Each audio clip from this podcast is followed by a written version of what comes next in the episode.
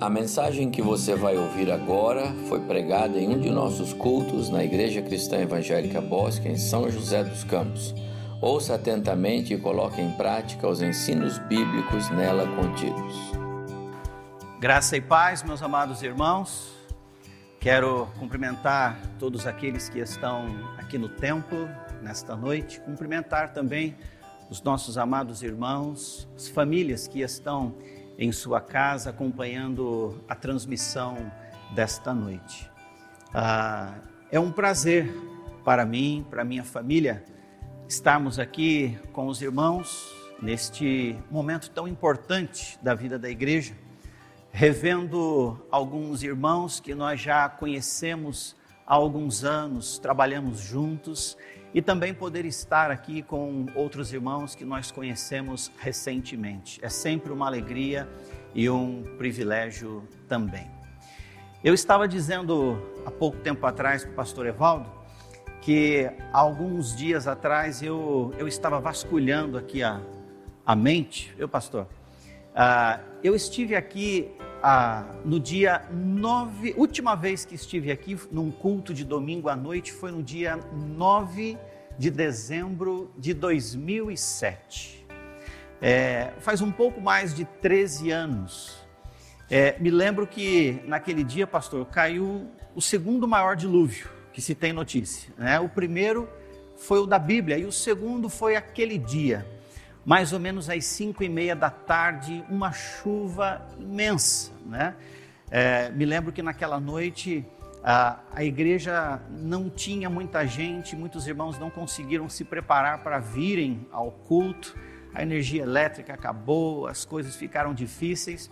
Mas uh, depois de, de, tanto tempo, lembro que nem a minha filha era nascida ainda, né? Tem uma ideia, nem a Raquel era nascida ainda. Então é uma alegria, um privilégio poder estar aqui depois de tanto tempo, juntamente com os irmãos. Ainda mais que hoje ah, é um culto, sim, especial de celebração ao Senhor. 24 anos de existência da Igreja Cristã Evangélica Bosque.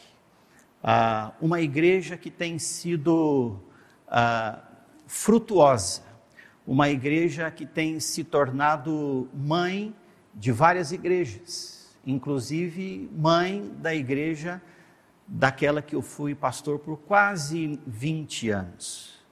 E também gostaria de, logicamente, fazer menção aqui, que além disso, ah, parabenizar o pastor Evaldo, pastor, por 25 anos de ministério pastoral.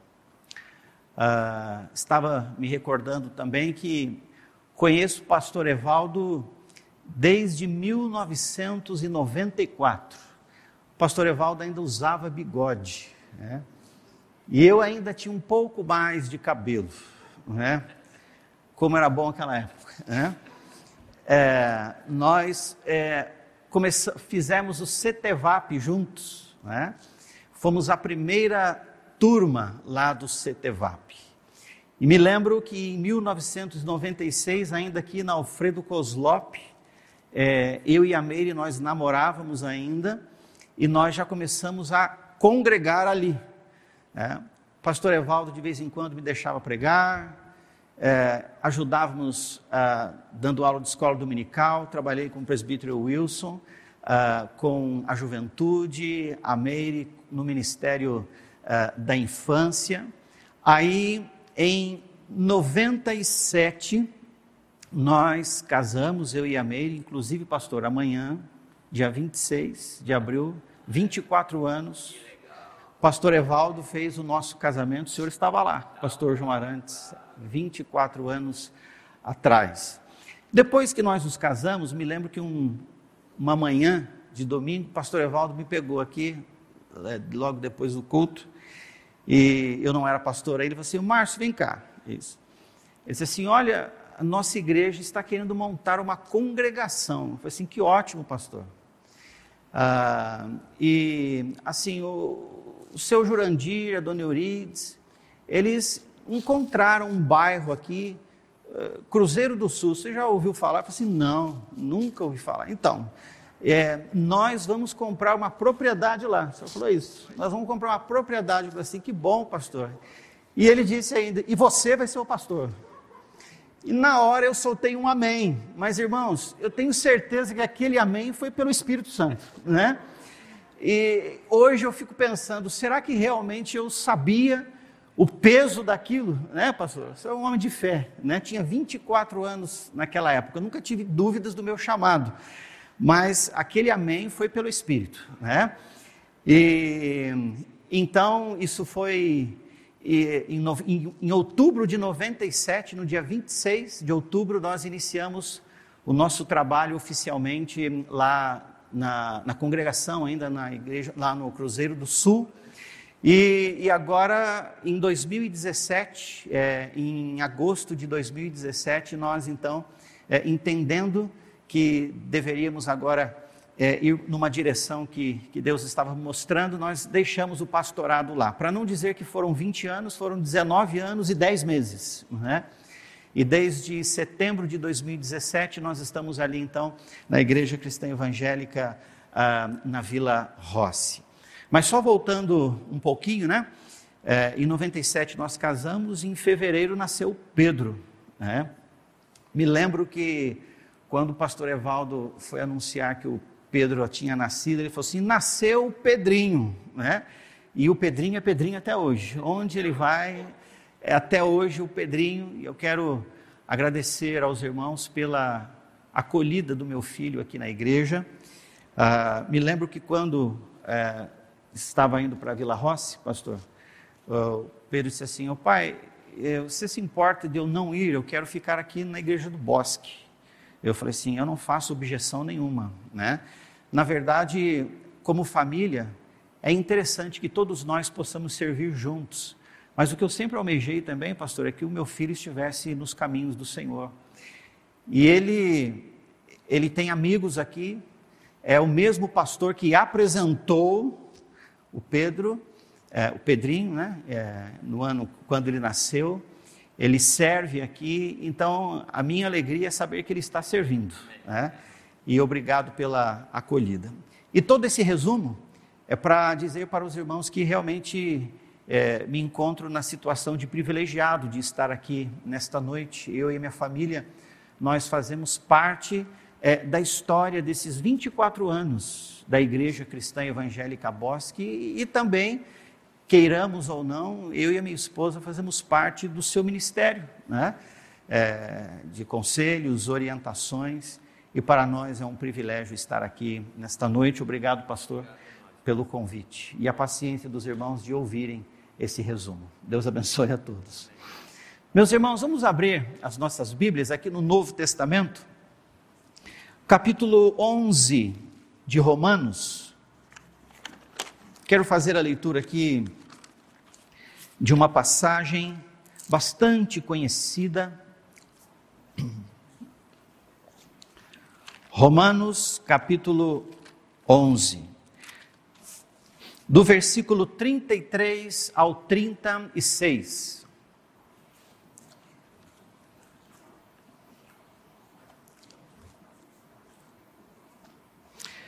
Diz assim, palavra de Deus: Ó profundidade da riqueza, tanto da sabedoria como do conhecimento de Deus Quão insondáveis são os seus juízos e quão inescrutáveis os seus caminhos.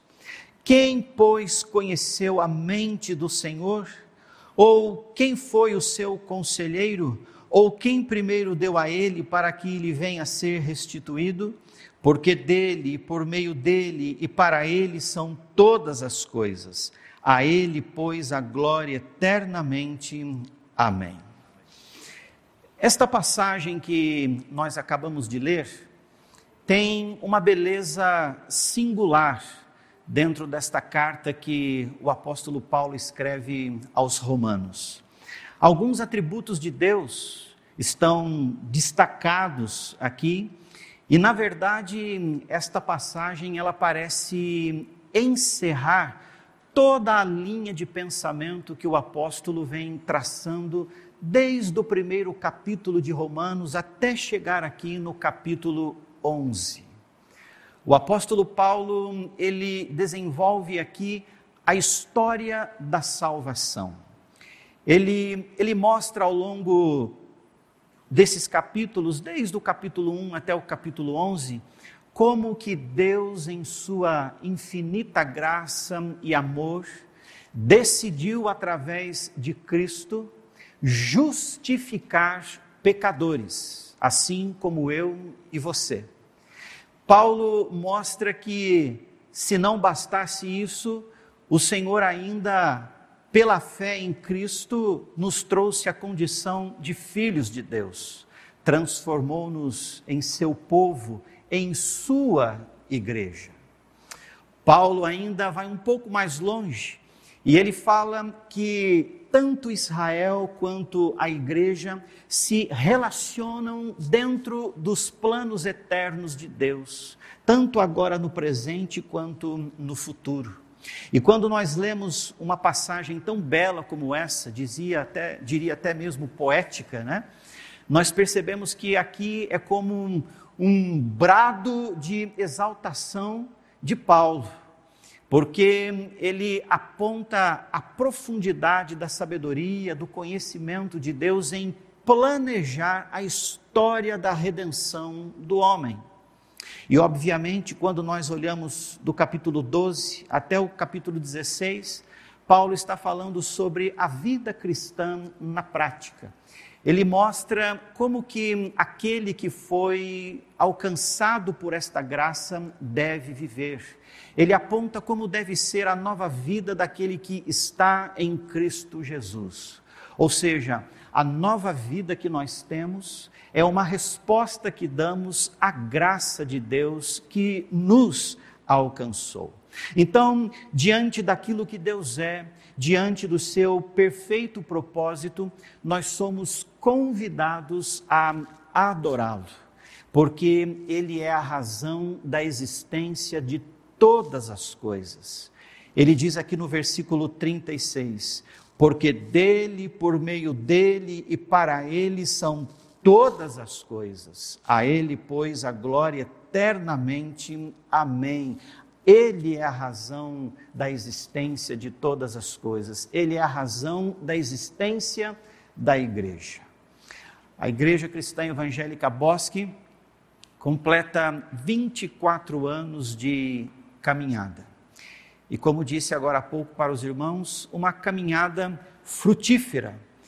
Mas nós ficamos pensando como a igreja deve continuar caminhando nós que somos a igreja de Cristo, nós é, cumprimos o propósito de Deus nesta terra e ao mesmo tempo aguardamos, cheios de esperança, a volta de Jesus. Então, como é que a igreja deve continuar caminhando enquanto aguardamos a volta de Cristo? Nós sabemos que Deus tem abençoado a caminhada desta igreja, e Deus continuará olhando com misericórdia e graça esta igreja. E Deus realmente ele tem o seu desejo que a igreja caminhe dentro dos seus propósitos.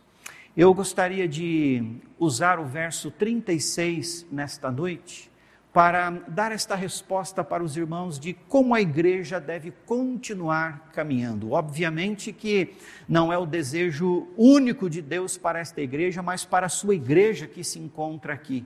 Como que a igreja deve continuar caminhando enquanto aguarda a volta de Jesus. Eu quero então explorar aqui com os irmãos, nesses poucos minutos, ah, este versículo 36.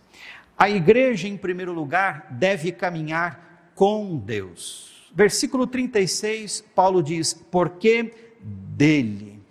Nós acabamos de dizer que o Senhor Deus, ele é a razão da existência da igreja.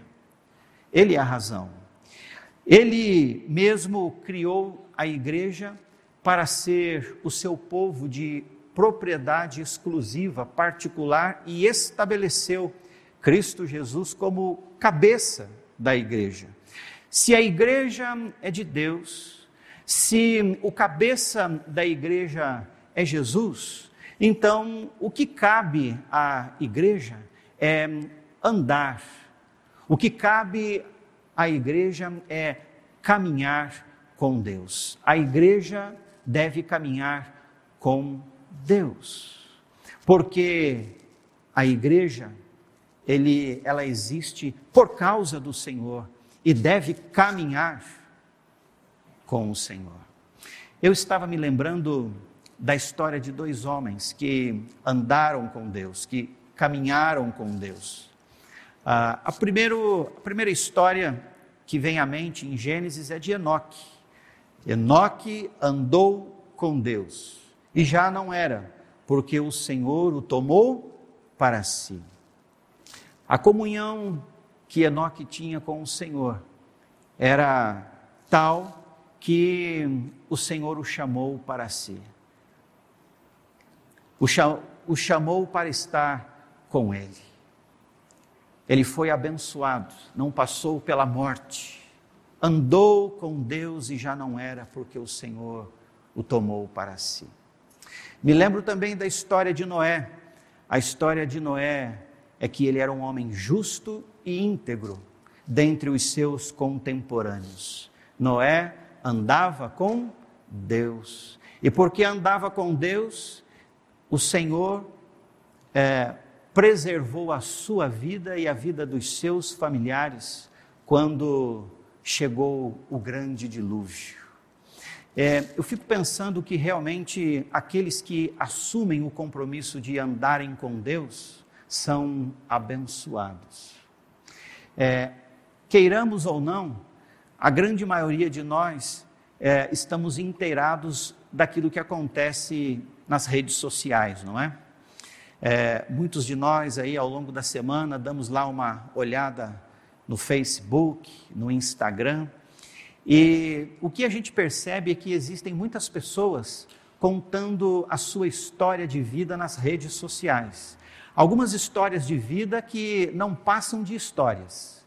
Algumas realmente querem mostrar para nós é, como elas são, a, a respeito de como elas vivem, é, histórias, na sua grande maioria, de pessoas bem-sucedidas. E eu fico imaginando que a história que nós precisamos contar é a história simples, mas a sublime história de que cada um de nós, homens e mulheres, assumimos o compromisso de andarmos com Deus. E eu acredito que realmente o que Deus deseja para a sua igreja é que a igreja ande com Ele, ande com Deus. E andar com Deus significa estar comprometido com Ele. Parece ser tão óbvio, mas infelizmente isso hoje em dia tem se perdido. A igreja, a razão da existência da igreja é o Senhor. A igreja existe por causa do Senhor. E então a igreja precisa caminhar com este nível de comprometimento com o Senhor. Mas isso hoje não tem acontecido. Logicamente que existem as suas exceções, mas o que nós temos visto hoje é uma igreja sem temor a Deus. Temos visto hoje um povo sem compromisso de viver piedosamente com o Senhor. Vemos hoje, infelizmente, uma igreja mundanizada, aberto ou aberta para tantos pensamentos mundanos Algumas pessoas que não abriam mão de alguns princípios no passado, hoje já aceitam facilmente na sua própria vida e dentro da sua própria casa aquilo que o mundo tem inserido. Hoje as pessoas elas estão buscando alguns lugares que estão abertos para que elas possam satisfazer aos seus próprios desejos carnais. Infelizmente, nós temos visto hoje ovelhas ou pseudo-ovelhas que não querem ser pastoreadas, que não querem ser cuidadas, pessoas que querem ser abençoadas, mas não querem viver de acordo com a palavra de Deus, com o compromisso com o Senhor.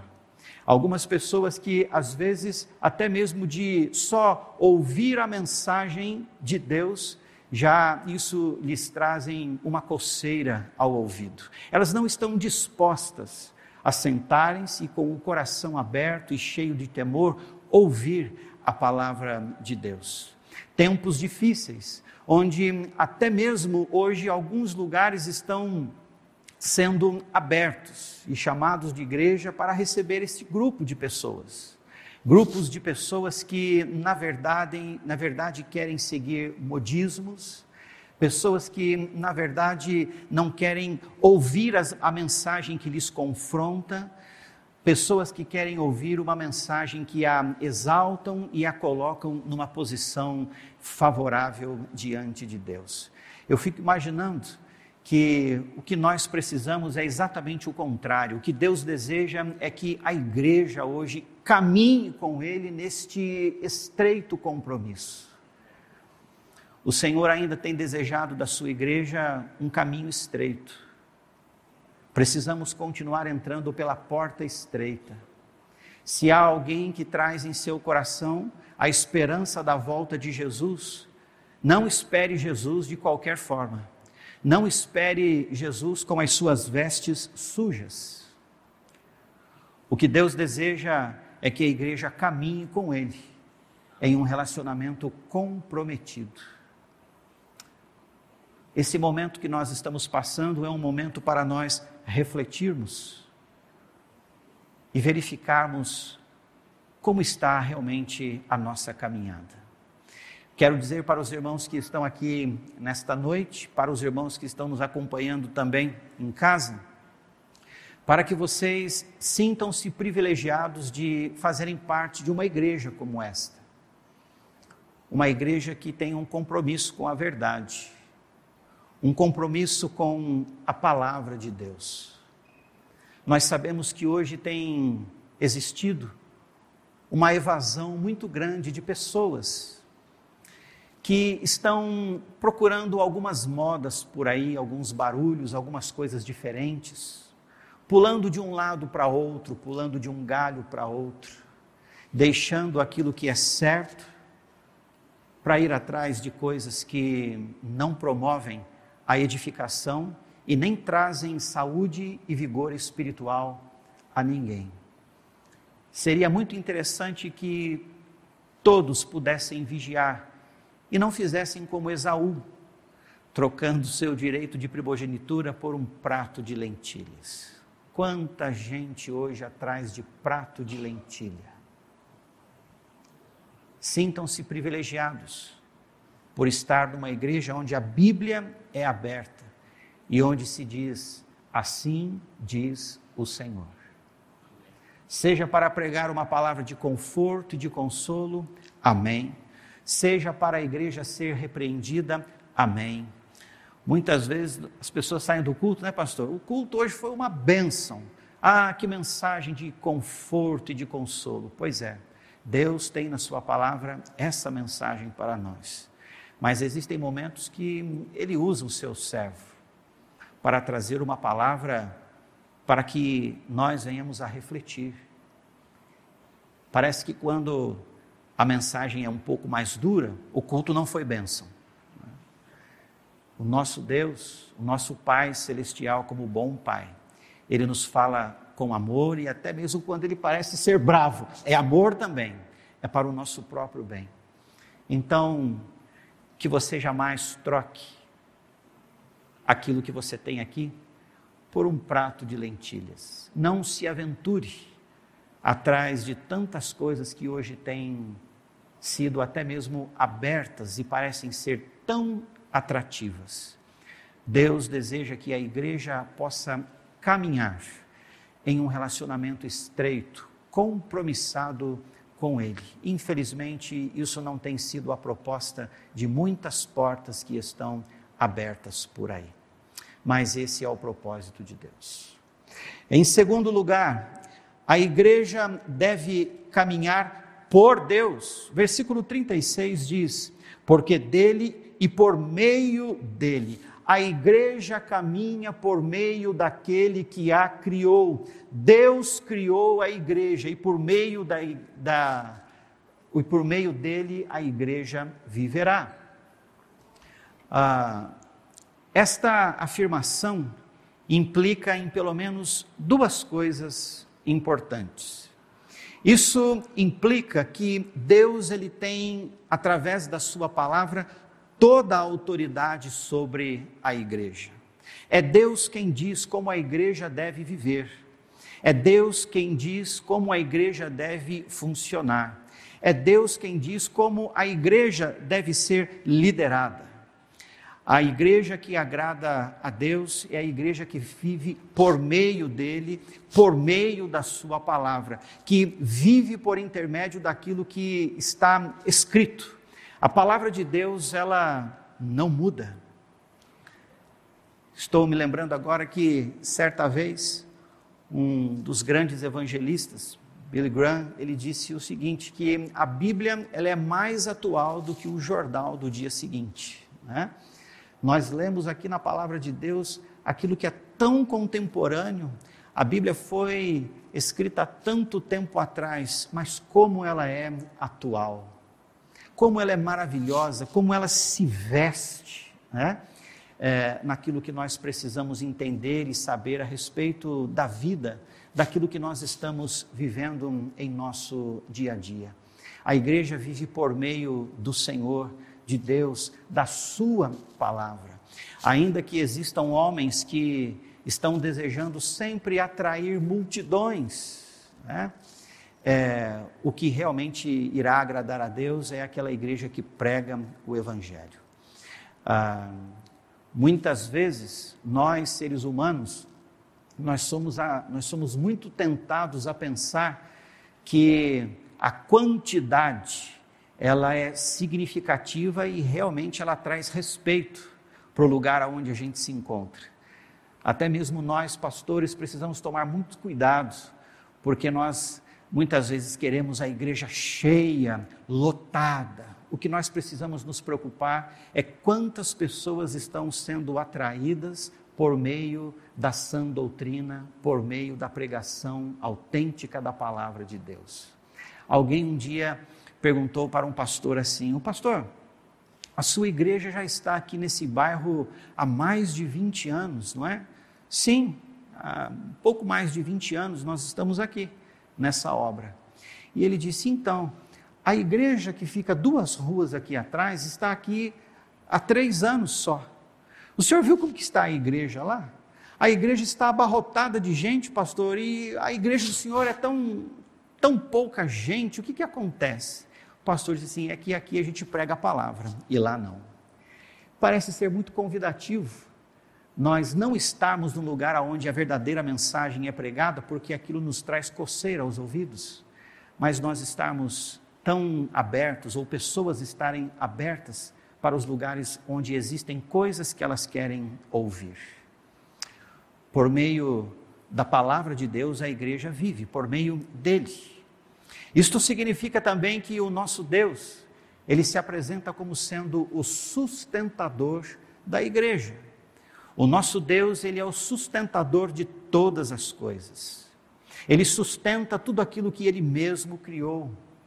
O apóstolo Paulo, no capítulo 17 de Atos, quando ele está trazendo o seu discurso em Atenas, ele diz que é por meio do Senhor que nós vivemos, nos movemos e existimos. Ele está trazendo ali uma ideia do quanto o nosso Deus é este Deus sustentador do fôlego de vida sobre o homem. Mas ele também é, deixa muito bem claro que se ele é tudo isso, então nós precisamos viver com a verdadeira e real consciência da nossa rendição a Ele.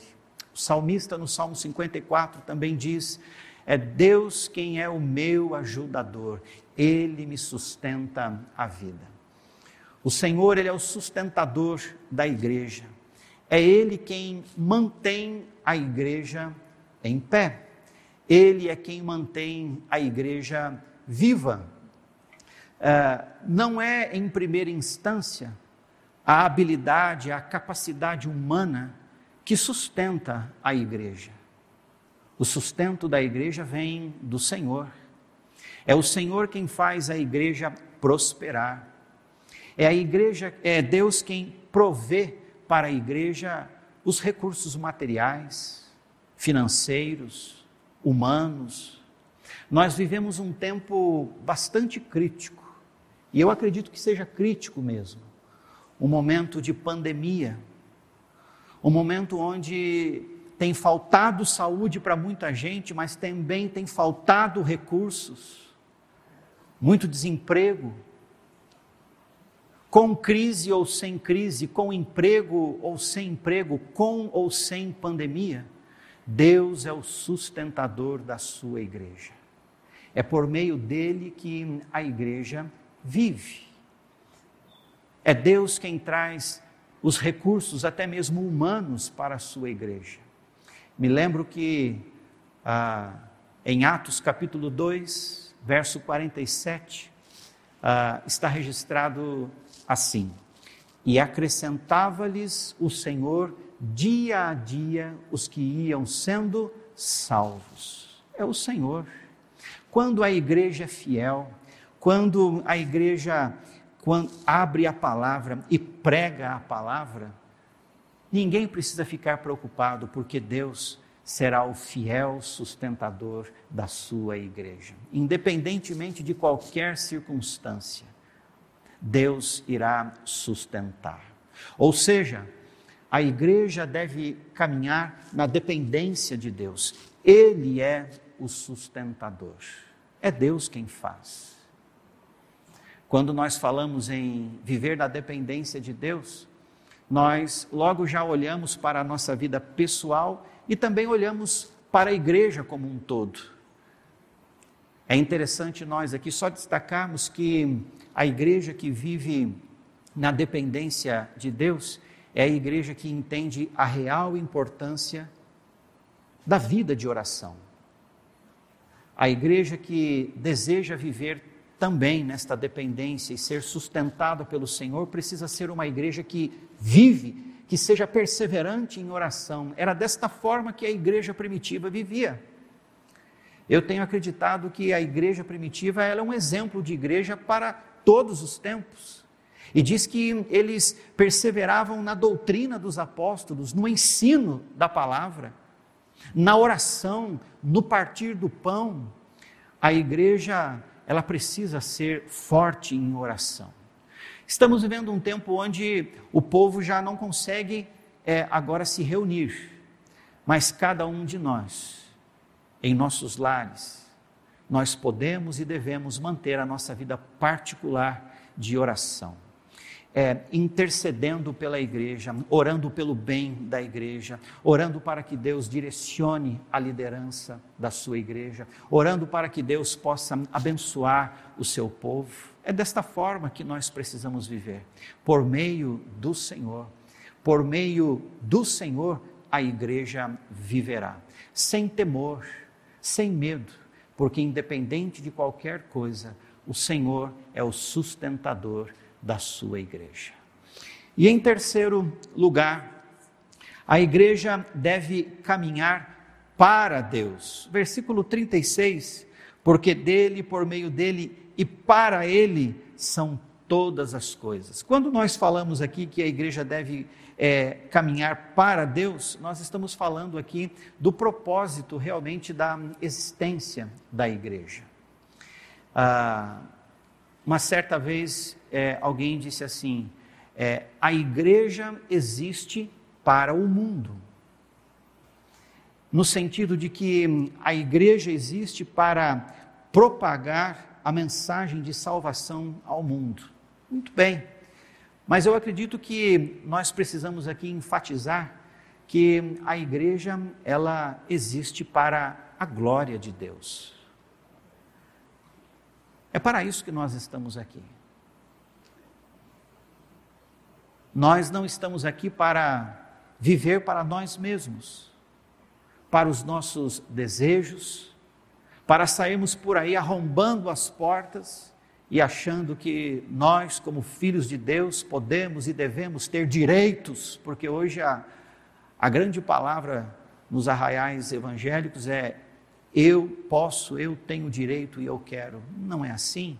Nós estamos aqui e vivemos e fomos salvos para a glória de Deus. O apóstolo Paulo, quando escreve a sua segunda carta aos crentes de Corinto, capítulo 5, ele diz: E ele morreu por todos, para que aqueles que vivem não vivam mais para si mesmos, mas para aqueles que por ele morreu e ressuscitou.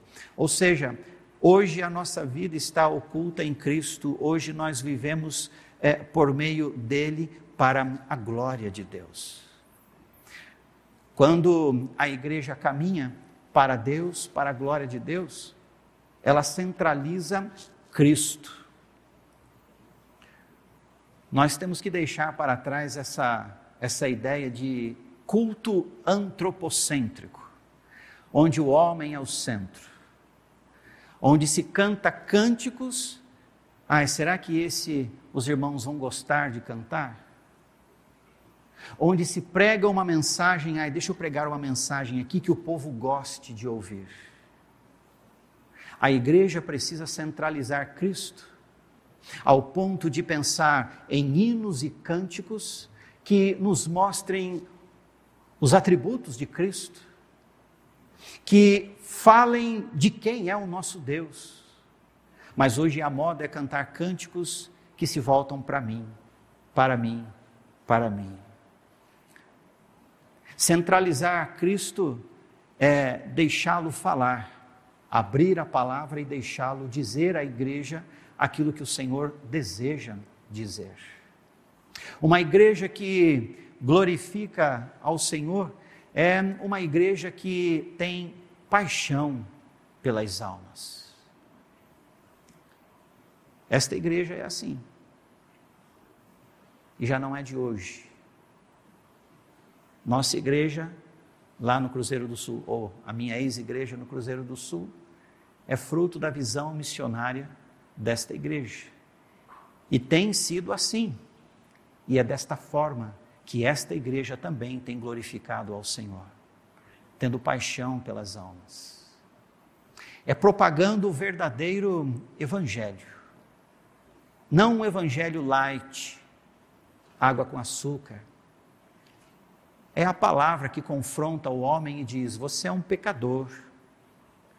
E desta forma você está caminhando para o inferno. Mas há uma esperança para você em Cristo. Cristo foi para a cruz.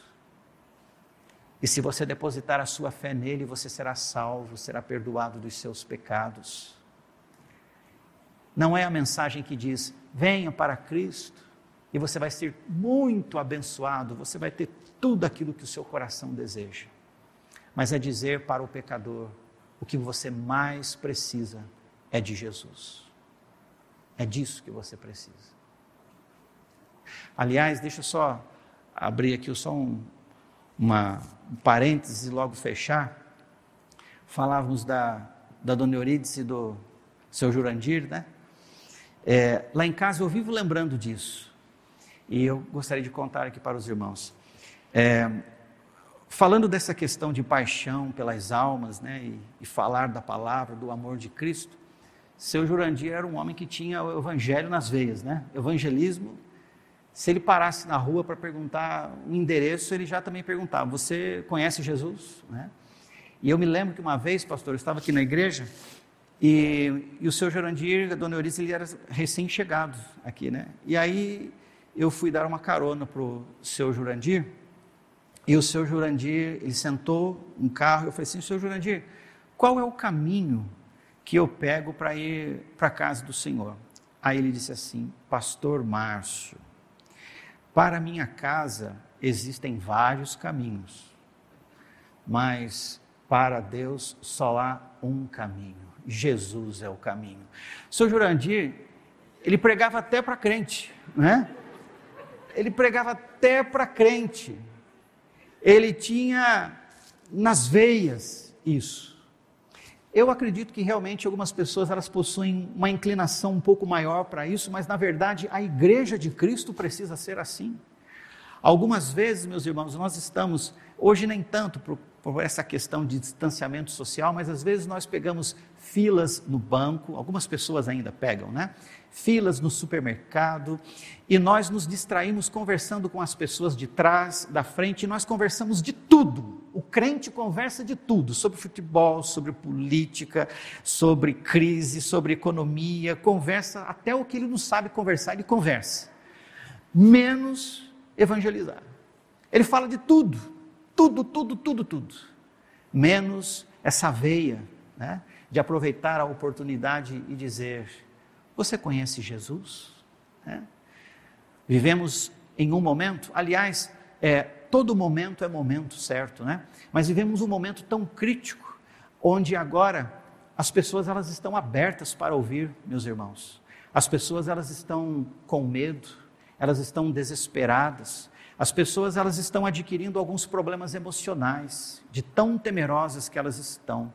Como é importante hoje nós trazemos uma mensagem de Deus, dizendo a respeito de Cristo, que Cristo ele traz salvação, mas ele também conforta, ele consola, ele tira do nosso coração a apreensão e ele traz paz aos que estão temerosos. Ele é o nosso descanso quando a ansiedade se faz presente. Nele nós confiamos em me vindo o temor, diz o salmista, hei de confiar em ti.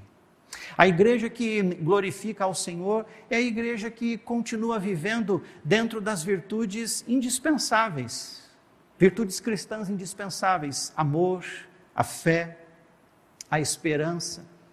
O apóstolo Paulo, quando escreve a sua primeira carta aos Tessalonicenses, no capítulo 1, ele elogia aquela igreja, porque eles eram um exemplo de fé, eles eram um exemplo de amor e de esperança em Jesus. Paulo diz que, é, a respeito das virtudes que eles tinham, essas virtudes haviam se propagado e muitos outros haviam conhecido, os conhecido através daquilo que eles experimentaram. A vida abnegada de fé, amor e esperança. Precisamos viver de uma forma em que as pessoas possam ver que Cristo brilha em nós. Assim, pois, brilhe a vossa luz diante dos homens, para que vejam as vossas boas obras e glorifiquem a vosso Pai que está nos céus. Meus irmãos, a igreja precisa continuar caminhando desta forma. Nós estamos aqui porque Deus ainda tem um propósito com a igreja. Nós vivemos aqui para glorificar o Senhor, para ser a boca de Deus neste mundo onde as pessoas estão perdidas, precisando ouvir a mensagem, precisando ser libertas pelo poder que há no nome de Jesus. E para encerrar, gostaria então de dizer para os irmãos que enquanto nós aguardamos a volta de Cristo, a igreja caminha com Deus numa vida de relacionamento e compromisso. Pode passar mais um, meus irmãos, meu irmão. A igreja vive por Deus, dependendo de Deus como seu sustentador e vive para Deus, vivendo para a glória de Deus. Eu entendo que, é, até mesmo é, conhecendo um pouco da igreja, porque fiz parte da igreja, meu filho está aqui na igreja, conhecendo a igreja, a igreja tem caminhado desta forma e desta forma precisa continuar caminhando para agradar o coração do Senhor. Ainda que muitos não venham a entender o propósito, mas que a caminhada desta igreja tenha o propósito supremo de, de agradar o Senhor, aquele que, por intermédio de Cristo, nos trouxe tão grande salvação. Glória para sempre ao Cordeiro, glória para sempre ao Senhor Deus que enquanto esperamos, enquanto aguardamos a volta de Jesus, podemos, possamos viver com os nossos pés no chão, o nosso coração, a nossa mente no céu. O apóstolo Paulo diz: pensai nas coisas do alto, não nas que são aqui da terra. Que esse seja o nosso pensamento, o nosso desejo a cada dia como igreja.